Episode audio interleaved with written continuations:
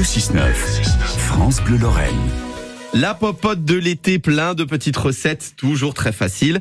Aujourd'hui, vous prenez une casserole, tous les ingrédients dedans, 7 minutes après, c'est bon. Frédéric Vialet et Anne Lambin, je vous adore.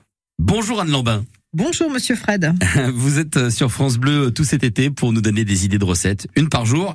Aujourd'hui, One Pot Pasta. Alors, je m'interroge toujours sur ce One Pot Pasta. Quid, qu'est-ce que c'est?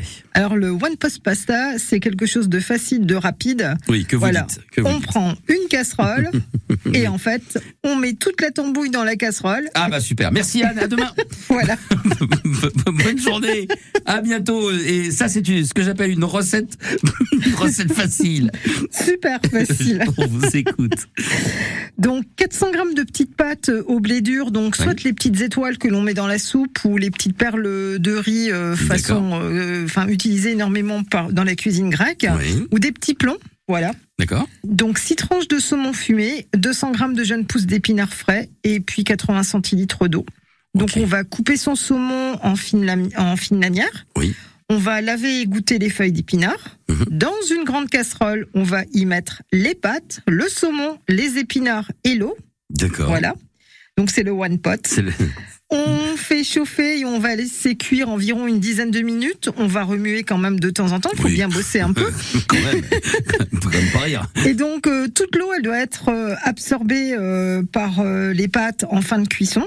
D'accord. Et donc un petit peu comme quand on fait un risotto Oui. ou un pilaf. Mais là, on ne réimbibe pas. Mhm. Voilà. Mhm. On vérifie tout de même la cuisson. Si les pâtes sont trop dures, on va rajouter un petit peu d'eau. Tout dépend des marques de pâtes, euh, de la teneur euh, en blé dur, etc. Mhm.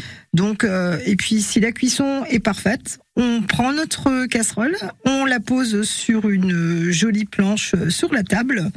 Et juste préciser que comme le saumon fumé est déjà salé, on ne ne met pas, pas. de sel. D'accord. Voilà.